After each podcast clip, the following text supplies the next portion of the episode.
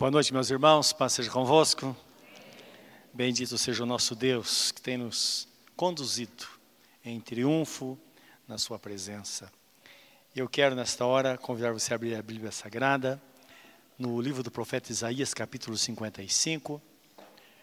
No, vamos ler do versículo 6 a 13. Antes, porém, vamos orar. Pedir que Deus derrame sobre nós a Sua graça Livro do profeta Isaías, livro do profeta Isaías, ele é denominado como o quinto evangelho, porque não há nenhum livro do Velho Testamento onde Deus fala tanto através dos profetas sobre a vinda de nosso Senhor Jesus Cristo e também a vida nova em Cristo. Então, esse livro, ele faz a projeção em relação ao futuro, e o futuro é o presente que nós estamos vivendo não é? E promessas gloriosas de Deus e a forma gloriosa que Deus trabalha em nossas vidas, um plano que Ele tem estabelecido, uma vida que Ele tem preparada para todos aqueles que querem. É interessante que ele começa o livro, capítulo 1, versículo 18, ele fala assim: Vinde, pois, e argui-me, diz o Senhor. Ou então, vinde, pois, e, e arrazoemos, em outra tradução. Ou então, vinde, pois, e façamos um acordo, diz o Senhor. Ainda que os seus pecados sejam vermelhos como a carmesim, se tornarão brancos como a branca neve. Ainda que sejam como a escarlate ou escarlata, um vermelho intenso, se tornarão branco como a branca lã. 1,19 ele diz assim: Deus fala: Aquele que quiser e ouvir, comerá o melhor desta terra. Então, dá para entender o porquê que o anjo, quando Jesus nasceu, ele clamava e dizia, os anjos cantavam, né? uma milícia celestial cantava, dizendo: Glória a Deus às maiores alturas, paz da terra, boa vontade para com os homens. Então, é Deus falando: Olha, eu tenho boa vontade para com você. E você tem boa vontade para comigo? Então, o profeta responde: Aquele que quiser e ouvir, Deus está pronto para abençoar. Amém, meus amados? Vamos orar. Deus Todo-Poderoso, estamos aqui na tua santa presença, nesta noite, para dedicar, consagrar a nossa vida, a nossa vontade, a nossa mente ao Senhor. Estamos diante da tua santa palavra e sabemos muito bem que o propósito do Senhor é nos conduzir, levar-nos, ó Deus, às águas de descanso, refrigerar a nossa alma. O propósito do Senhor, de fato, é cuidar o Senhor disse: Eu vim para que tenham vida e a tenham em abundância. Nós queremos, Senhor. Queremos a tua graça sobre nós, queremos entender a tua vontade e os teus caminhos para que andemos nele. Que o Senhor nos abençoe. Senhor, ilumina a nossa mente e o nosso espírito, que o nosso coração seja qual, ó Deus, salva, que recebe maçãs de ouro, conforme está escrito. Que assim seja a tua palavra depositada no nosso coração nesta noite. É o que nós te pedimos no santo e bendito nome de nosso Senhor Jesus Cristo. Amém, Senhor. Amém. Buscai ao Senhor, versículo 6, enquanto se pode achar, e invocai-o enquanto está perto. Deixe o ímpio o seu caminho e o homem maligno os seus pensamentos e se converta ao Senhor, que se compadecerá dele. Torne para o nosso Deus, porque grandioso é em perdoar. Porque os meus pensamentos não são os vossos pensamentos, nem os vossos caminhos os meus caminhos, diz o Senhor. Porque assim como os céus são mais altos do que a terra, Assim são os meus caminhos mais altos do que os vossos caminhos, e os meus pensamentos mais altos do que os vossos pensamentos.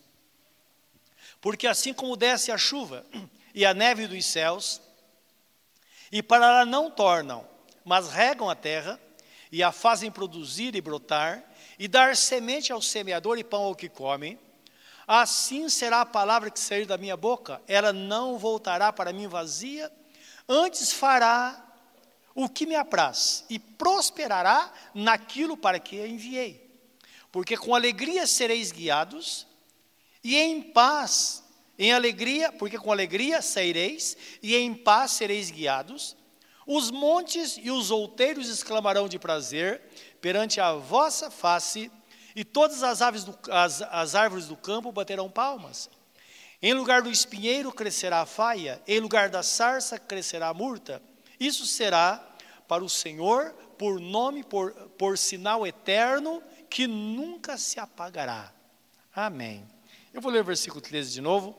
Em lugar do espinheiro crescerá a faia, em lugar da sarça crescerá a murta. Isso será para o Senhor por nome, por sinal eterno, que nunca se apagará.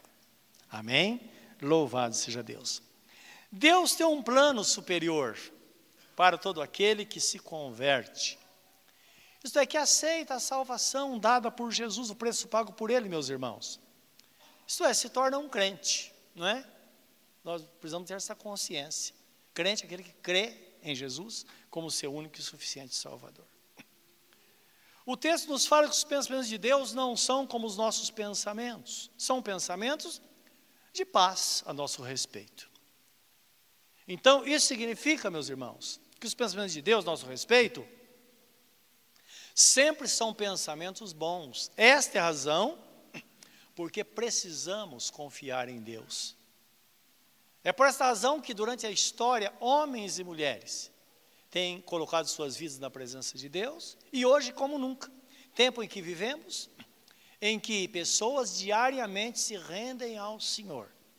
E é interessante porque vivemos em tempos de trevas. Mas lembra, em tempo de trevas, é que a luz se manifesta com maior intensidade. E a palavra de Jesus Cristo diz: Eu sou a luz do mundo. Aquele que me segue não andará em trevas, mas sim terá a luz da vida. Então é claro que é uma questão de lógica que as pessoas buscam no Senhor e a graça de Deus sendo derramada de forma abundante sobre nós, embora vivamos em tempos em que não parece que as coisas estão acontecendo. Não é verdade? Falamos constantemente aqui sobre a forma da igreja, a vida dos crentes, como deve viver, mas uma coisa que nos anima, meus irmãos, é o que está escrito na Bíblia Sagrada, que a vereda do justo é como o romper da aurora, que vai brilhando, brilhando, até ser dia perfeito. Então nós sabemos que o nosso Deus é tão bom, tão grandioso, quando uma pessoa, ela se converte ao Senhor, ela fala, eu vou buscar a Deus. Ela se rende ao Senhor, pode demorar, mas aquele que começou a boa obra é poderoso para terminá-la até o dia de Jesus Cristo. Amém? Essa é a nossa esperança. E nós olhamos para os outros, mas é bom olhar para nós. E cada um dizer para si: continue esperando no Senhor, porque Ele vai terminar aquilo que começou. Não é? Isso, é isso que vai mover, tem que mover a nossa fé. O profeta Jeremias, Deus fala através dele, sempre os profetas, Deus falou através deles. Está escrito que homens santos de Deus falaram, inspirados pelo Espírito Santo. Em Jeremias 29, 11, Deus diz assim: Eu bem sei os pensamentos que penso de vós, diz o Senhor, pensamentos de paz e não de mal, para vos dar o fim que esperais. Então, quando nós pensamos algo a nosso respeito, precisamos entender que é o próprio Deus que está movendo nosso coração para pensar. Isso está em consonância com a palavra. Livro de Filipenses 2,11 diz assim: Desenvolvei a vossa salvação com temor e tremor, porque Deus é quem opera em vós, tanto querer quanto realizar segundo a sua boa vontade. Então, isso esclarece muita coisa em nós. Significa que quando nós queremos, nós vamos descobrir que Deus está movendo o nosso coração para querer. E depois, uma vez querendo, Ele nos ajuda a realizar. Não é? Se nós traduzirmos isso na vida prática, de uma forma abstrata, nós podemos pensar assim: que Deus coloca pensamentos, sonhos em nós e nos ajuda a realizar. São coisas abstratas porque não se pode tocar. A fé é abstrata. Mas isso vai crescendo dentro de nós e de repente nós falamos: puxa vida, Deus está no controle. Como a irmã testemunhou há pouco, eu comecei a campanha e parece estava demorando. Claro, estava demorando, porque existem pessoas que é, é, às vezes não fica tanto tempo assim esperando, não é? Deus tem um propósito em tudo, mas nós sabemos disso. Mas uma coisa é certa, de repente Deus vem e responde à oração. Por isso que precisamos permanecer fiéis, buscando ao Senhor. É por isso que a palavra diz: espera no Senhor. Espera no Senhor. Não se pode colher antes do tempo. É necessário que tenhais paciência, para que, uma vez fazendo a, a vontade do Senhor, possais alcançar a promessa. Essa palavra paciência, que está em Hebreus capítulo 10, versículo 36, também significa perseverança. Perseverança ou paciência significa continuar fazendo a mesma coisa até a segunda ordem. Eu não estou fazendo nada, então eu continuo fazendo nada até a segunda ordem. Mas estou fazendo algo, continua fazendo até a segunda ordem. Significa perseverar naquilo que está esperando. Ora, quando nós perseveramos, esperamos em Deus, nós estamos alimentando a nossa confiança de que certamente Deus, na sua fidelidade, Ele não vai falhar. Como dizia Jó, eu sei que o meu redentor vive e brevemente ele vai se levantar sobre a, sobre a terra e vai julgar a minha causa. Então, esse é o Deus que nós servimos e a forma que ele nos conduz. Os caminhos pensamentos de Deus, além de serem bons, eles são superiores aos nossos pensamentos. Porque nossos pensamentos nem sempre são bons. Além deles serem bons, todos os pensamentos de Deus, eles são superiores aos nossos pensamentos, isto é, Deus está vendo lá à frente. Nós estamos vendo aqui, Deus está vendo lá à frente.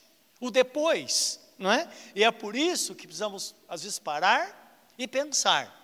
E não simplesmente vivermos o momento, mas é importante entender que o momento que estão, estamos vivendo, de repente, pode ser o lastro ou um alicerce para aquilo que Deus tem para nós lá na frente.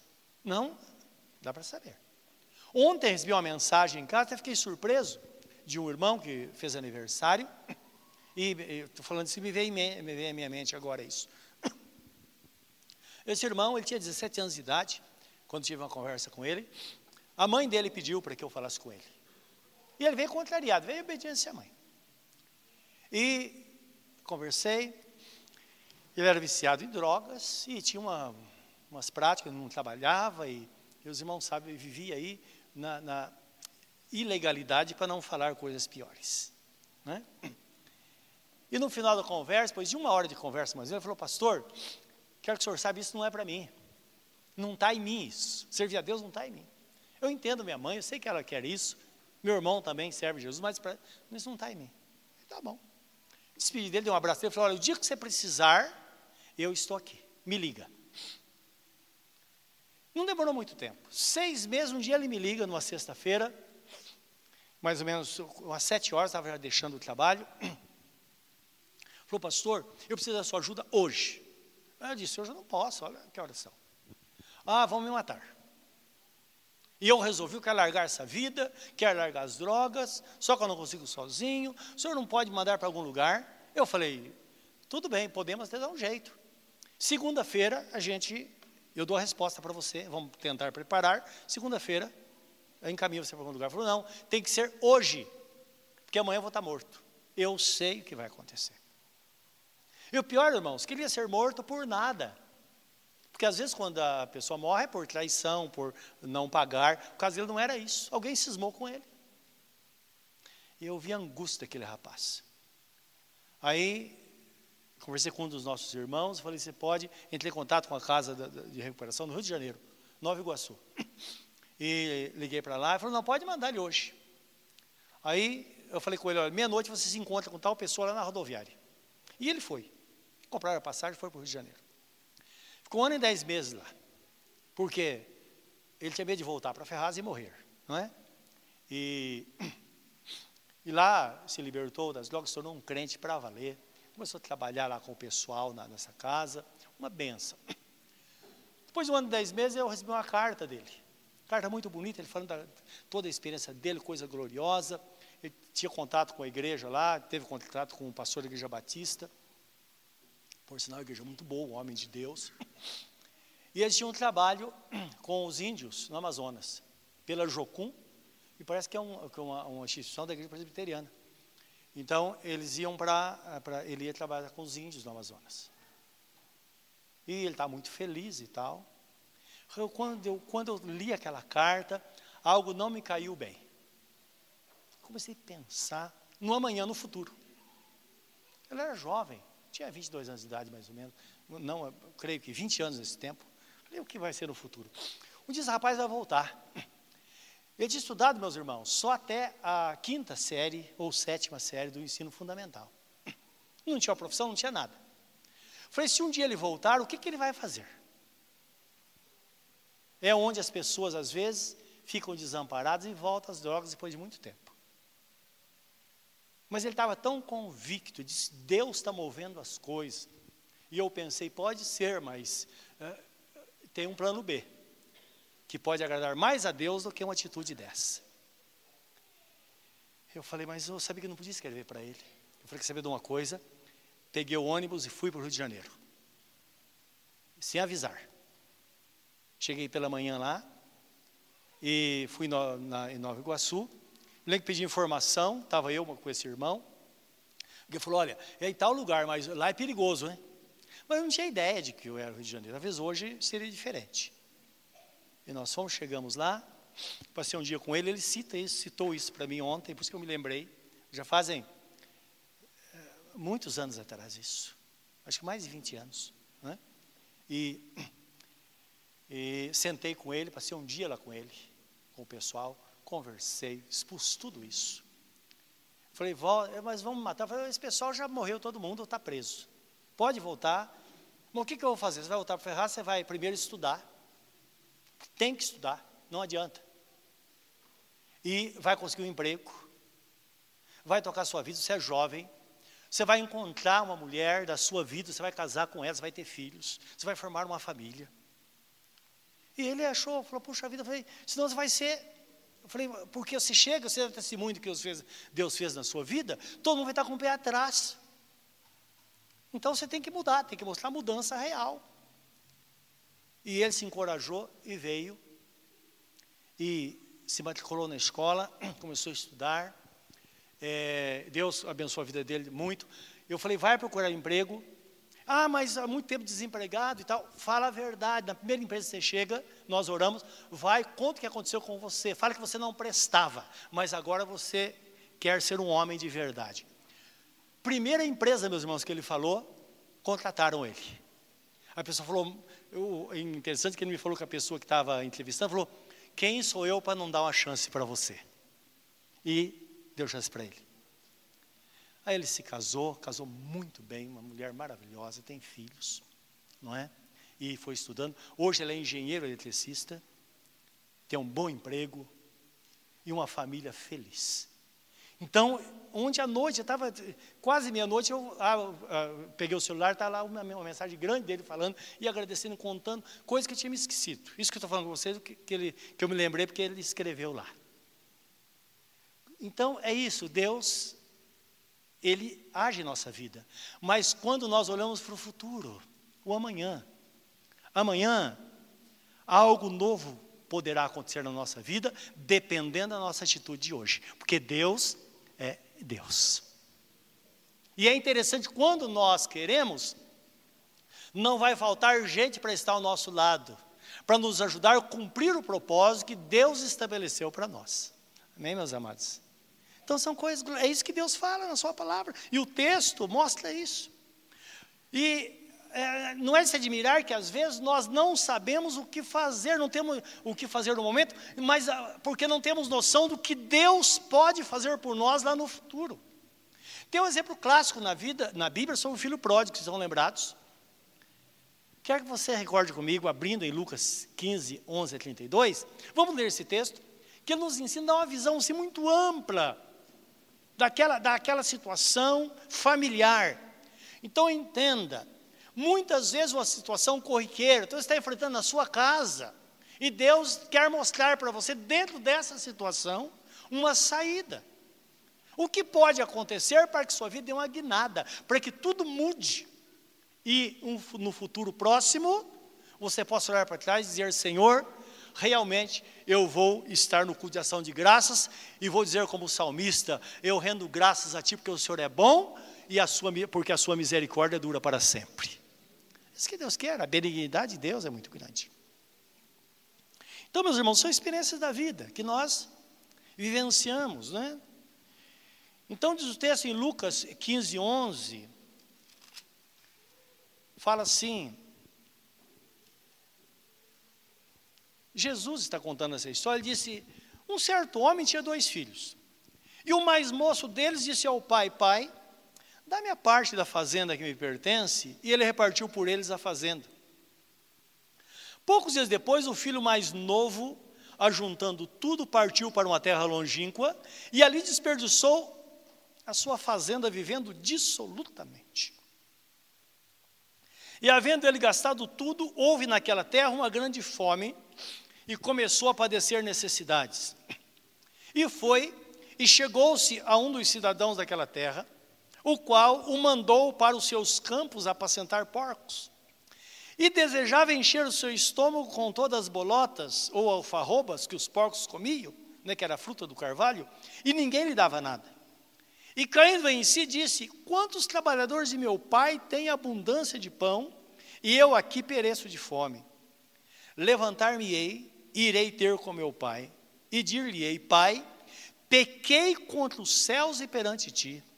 Já não sou digno de ser chamado teu filho, faze-me como um dos teus trabalhadores. E levantando-se foi para o seu pai, e quando ainda estava longe, viu, viu o seu pai, e se moveu de, o seu pai o viu, e se moveu de íntima compaixão, e correndo, lançou-se-lhe ao pescoço e o beijou.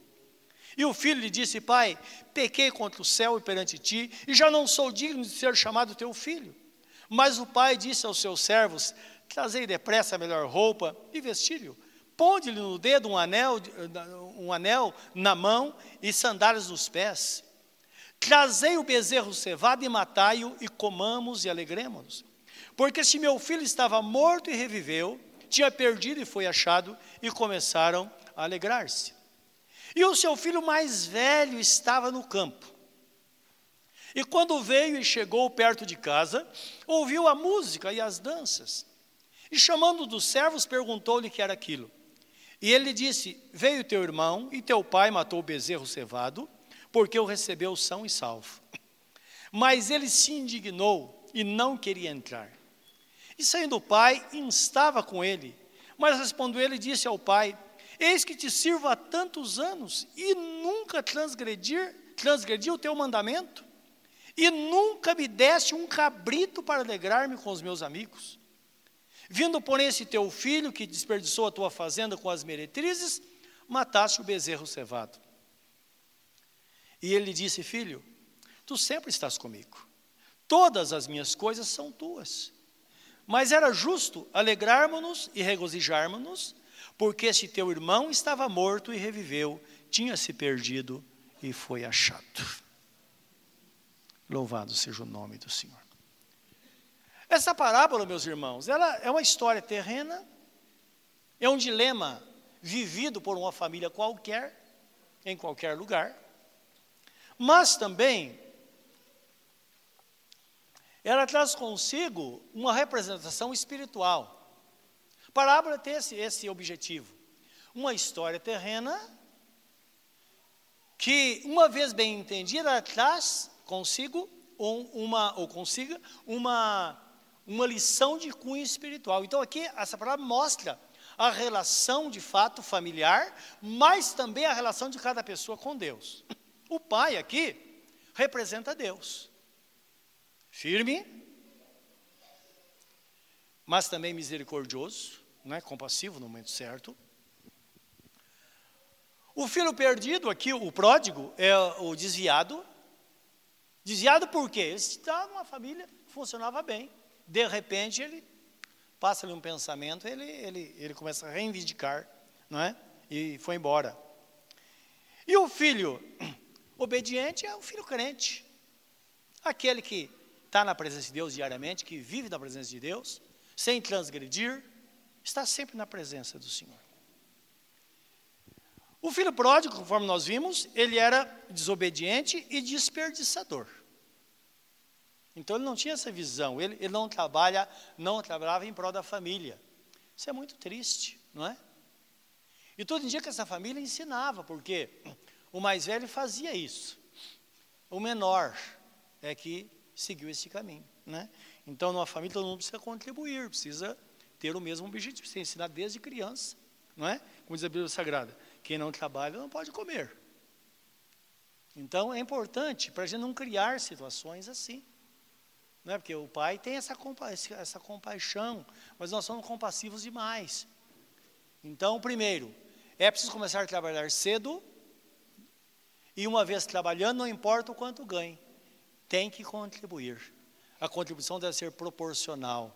Se um filho tem um salário maior, vai contribuir com mais. Se ganha menos, tem que contribuir. Não pode dizer, não, ganho pouco, então não vou contribuir, porque senão cria um desperdiçador, alguém que não tem a visão, não entende o quanto custa viver em família. Amém, meus irmãos? Depois, quando cresce, vai querer, querer ganhar dinheiro fácil.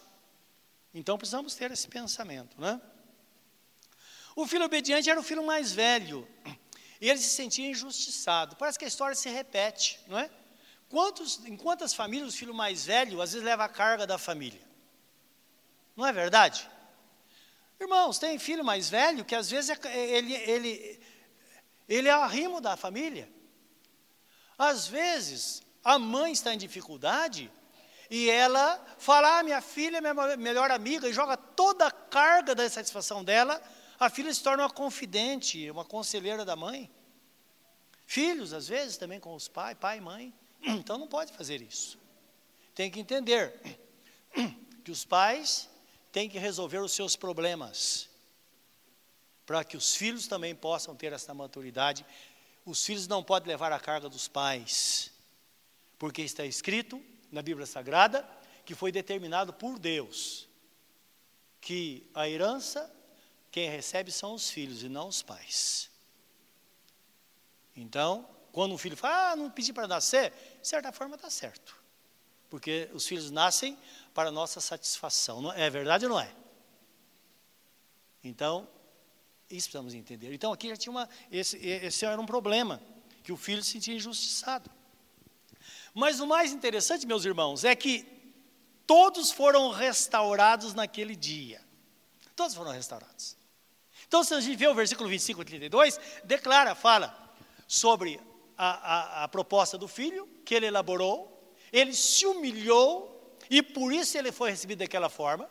Imagina se ele chegasse em casa cheio de, cheio de razão. Acho que o pai ia receber como recebeu? Não. Jesus está falando da relação com Deus. A família é um retrato dos céus. Então, Deus recebe de volta pessoas arrependidas. Então, elas são restauradas e restituídas ao seio da família. Amém, meus irmãos? E não chega em casa, fica impondo. Não, eu volto sim, mas olha, quem está ocupando meu quarto? Pode sair. Chega cantando de galo, isso não. não é? Então, é algo que nós precisamos aprender, porque vai dar certo.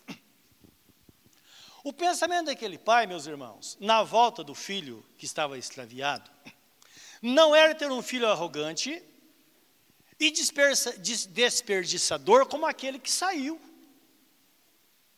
Eu creio que ele tinha uma coisa de bom dentro dele, coisa que muitos filhos que vemos não têm: vergonha na cara. Por quê? Ele fez um plano e saiu, e a Bíblia fala que ele desperdiçou, desperdiçou todos os bens, com meretrizes, com prostitutas, mas numa terra longínqua. Jovem, quer ser desobediente? Faça as suas, como diz aí o, o pessoal de fora, as presepadas longe de casa. Quantos pais passam vergonha às vezes com os filhos desnecessariamente? Não é verdade? Então esse filho indica que os pais eles tinham, eles, eles sabiam, eles tinham, eles tinham uma, uma, uma, questão ética que eu creio que quando ele pegou aquilo, foi embora, ele pensou, não vou ficar por aqui não. Eu vou para um lugar bem longe. Então isso é coisa, coisa para a gente pensar. Então o pai não queria. Aquele filho desperdiçador, desobediente. Mas também, ele não queria que o filho, ao voltar, fosse como o irmão mais velho. Obediente, mas reclamão, não é isso? Que se sentia injustiçado. E quando ele falou para o pai, pai, Esse meu irmão, ele gastou os teus bens, o senhor matou um novilho para ele. Eu sempre fui obediente, fui fiel ao Senhor. O Senhor nunca me deu um cabrito para eu comer com os meus amigos. Pai ficou espantado falou: Filho, tudo que é meu é seu. Você podia ter matado todos. Lembra que aqui é uma representação nossa como igreja. É aquelas pessoas que estão na presença de Deus e diz: Olha, sempre permanece fiel a Deus, estou na presença do Senhor. Sou até dizimista, mas reclama da vida.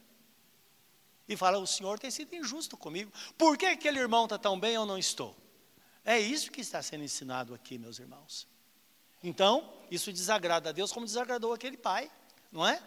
Então, nós sabemos que está escrito na Bíblia Sagrada que em Cristo são colocados ou estão colocados toda a plenitude da graça e do conhecimento, tudo está em Jesus. E a nossa vida é pela fé. Agora, nós já vimos que muitas coisas não acontecem na nossa vida por falta de atitude. Vivemos o hoje sem pensar logo ali à frente. Tenho visto muitas pessoas com a vida resolvida e muitas pessoas com a vida atrapalhada. E eu costumo assim, puxar um fio, voltar na estaca zero. E é muito bom, às vezes, eu penso assim que o ideal é isso. Nós é, pastoreamos essa igreja, esse lugar há 30 anos, então aqui a gente come a carne e rói o osso, todo mundo junto. Não é verdade? E é bom porque tem muitas histórias. Então sempre tem dois caminhos. Então, quando nós puxamos a estaca zero, e eu penso assim: que tal se a gente tivesse feito um outro caminho? onde a gente estaria?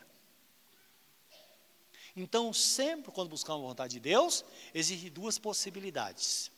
Devemos avaliar. Quando temos dois caminhos, agora qual caminho a seguir? Eu vou seguir um caminho que vai trazer a realização agora, mas e lá à frente? O futuro chega num piscar de olhos. Piscar de olhos.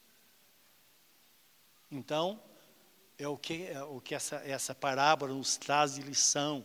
Não é? E Deus fez, o, o, naquele lar foi restaurado de uma forma extraordinária. Imagina um filho, chega em casa, reconcilia com a família, retoma a vida, não é? Retoma, fez parte da família agora, mas é interessante que o texto é bem claro em dizer que quando ele saiu, o pai deu herança dele. Quando ele volta agora, ele ia ter que ganhar a vida, ele tinha, ele tinha que fazer o seu próprio pé de meia daí para frente. Porque a herança do filho mais velho era todo do filho mais velho. O dinheiro dele tinha gastado, agora ele teria que recuperar isso. O pai deu apoio moral, recolheu em casa, ele ia comer, ia trabalhar, ia multiplicar daí para frente aquilo que ele ia receber pelo seu trabalho. É assim no reino de Deus, nós bem sabemos disso. Então, nós precisamos atentar para essas coisas, que tudo vai ser diferente da nossa vida. Deus tem um plano superior para a nossa vida, não é? E o texto sagrado fala. Se nós dermos uma olhadinha aqui para fechar essa palavra, aqui no texto que lemos, ele diz tudo aqui. Então Deus garante, a palavra que sai da minha boca não volta, volta para mim vazia. Então é isso aí. Que Deus quer de nós é exatamente isso: objetividade na vida, não é? ter percepção do que está acontecendo agora, o que fazer para o momento, pensando no futuro, investir, isto é, fazer alguma coisa. E eu fazer alguma coisa, ah, mas sabe que é se fazer alguma coisa? Eu já durmo tão pouco, eu durmo só 10 horas por noite. Ah, vamos dormir, oito, seis, quatro, não é verdade? Porque investimento é assim. Ah, mas esse trem tão lotado, meu Deus do céu. Olha, se você enfrentar a vida, pode ser que no futuro você vai trabalhar de helicóptero, não é? Não dá para saber. Talvez vai facilitar a vida.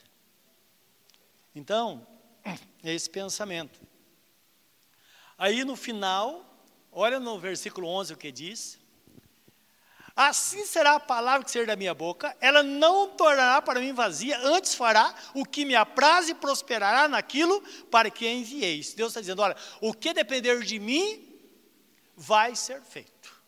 E por isso, quando eu estava, comecei a ler a palavra, me veio em mente Algo que coincidentemente recebi ontem à noite, que eu, que eu compartilhei com vocês, algo de anos atrás, mas algo real que está aí.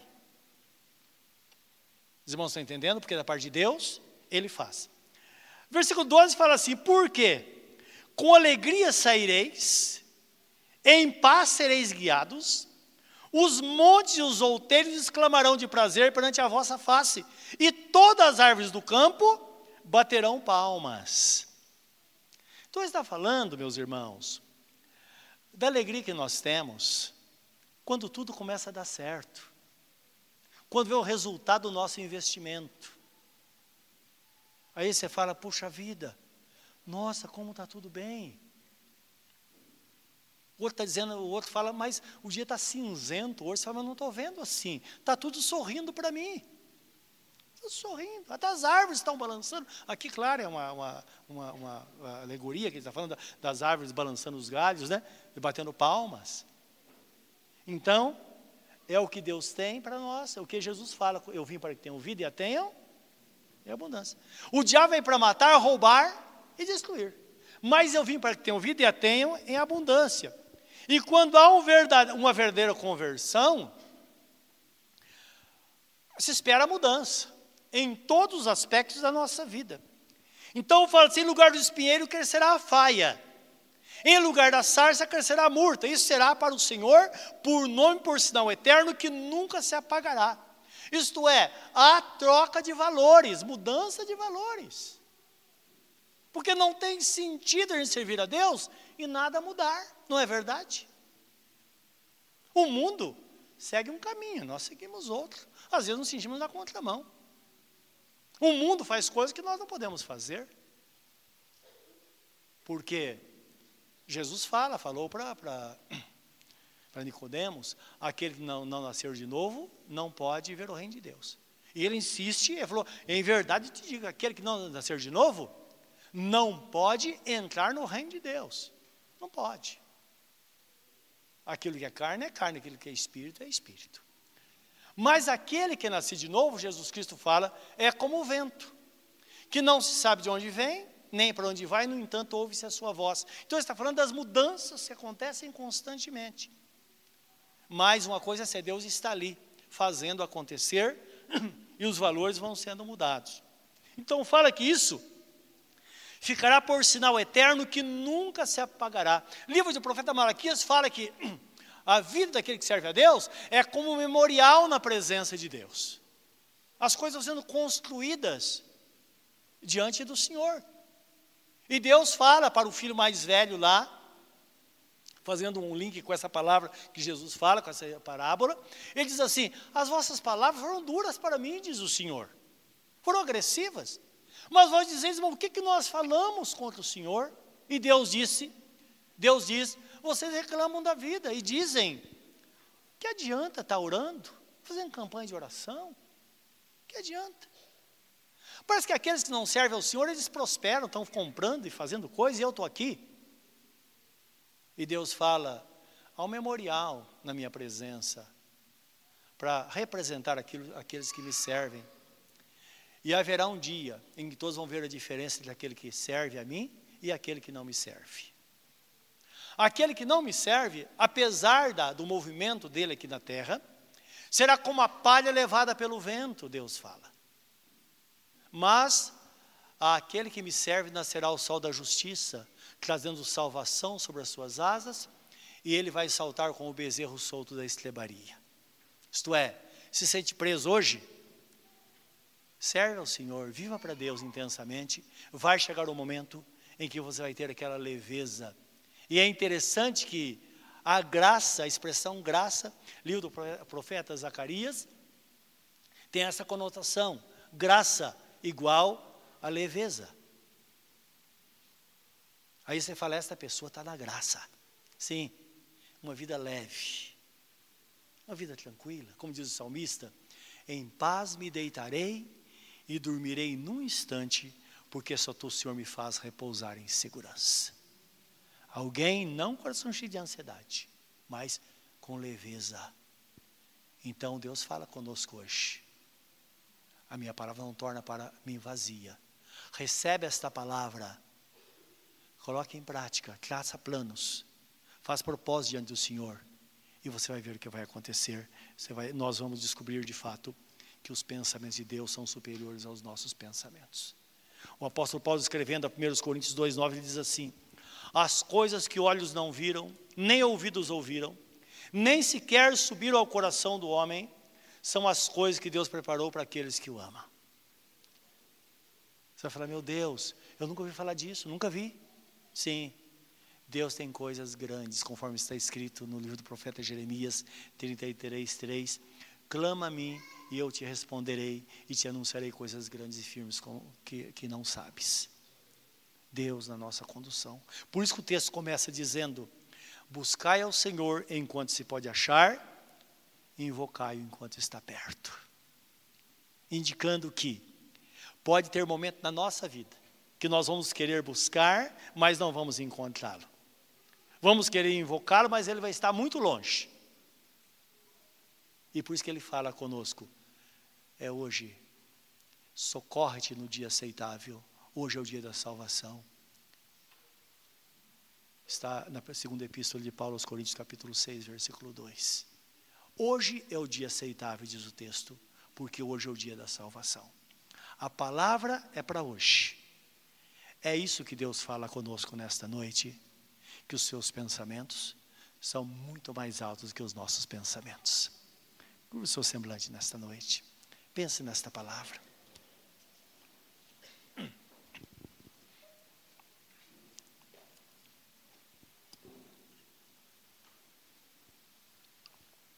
Fala com Deus agora sobre esta palavra que você recebeu nesta noite. Diz para Ele o que isso representa para você hoje. Talvez você esteja tão fraco que você fala: Meu Deus, será que eu vou conseguir? Será que o Deus vai me perdoar? Será que Deus vai me dar direção? Sim, Ele promete fazer isso. Talvez você seja aquele filho pródigo que um dia esteve na casa do pai, mas depois abandonou tudo. Hoje é o momento de voltar. É reconhecer, dizer, Pai, eu pequei contra os céus e perante Ti. E Deus vai te receber de braços abertos. Talvez você seja aquele filho mais velho, sempre fiel, mas está vendo as coisas acontecerem e você não faz parte. Você fala, pai, mas o senhor nunca me deu. Ele fala, filho, mas tudo é seu. Faça alguma coisa. Planeje, tome atitude segue em frente, planta, que num período tão curto, tão breve, você pode receber. Existem plantas que produzem tão rápido, meus irmãos. Nós tomamos uma atitude hoje, de repente amanhã o fruto já está vindo. Deus é fiel, Ele é bondoso, Ele é compassivo. Ele é o Senhor da nossa vida. Querido Deus, aqui estamos na tua presença nesta noite. Diante da tua santa palavra e dos teus planos tão altos, tão sublimes, tão grandes. Eu sei que tens um plano para a vida de cada um, Senhor, neste lugar. Talvez alguém não esteja bem, mas vai estar. Talvez esteja passando por uma aprovação muito grande, mas vai sair da aprovação. Nenhuma aprovação vem para ficar. O Senhor disse: o choro pode durar uma noite, mas a alegria virá pela manhã. Senhor, que cada um possa visualizar isso. Hoje pode estar chorando, mas vai sorrir amanhã. Porque estamos na tua presença, pelo fato de estar na tua presença, é que tudo será diferente, Senhor. Ó oh, Deus, abre os caminhos, dá entendimento e percepção Ajuda-nos, Senhor, a pensar. Nos momentos de silêncio, é que nós recebemos grandes ideias do Senhor. É que o Senhor fala conosco. Meu Deus, nesta hora, desperta a fé em cada coração, Senhor, para que receba aquilo que quer, aquilo que precisa Eu sei os pensamentos que tem acerca de vós, pensamentos de paz e não de mal, para que possais alcançar aquilo que esperais. Assim diz o Senhor. Obrigado, Senhor, por esta graça sobre nós. Recebe nesta hora o nosso coração e a nossa fé, no nome de Jesus. Amém. Amém.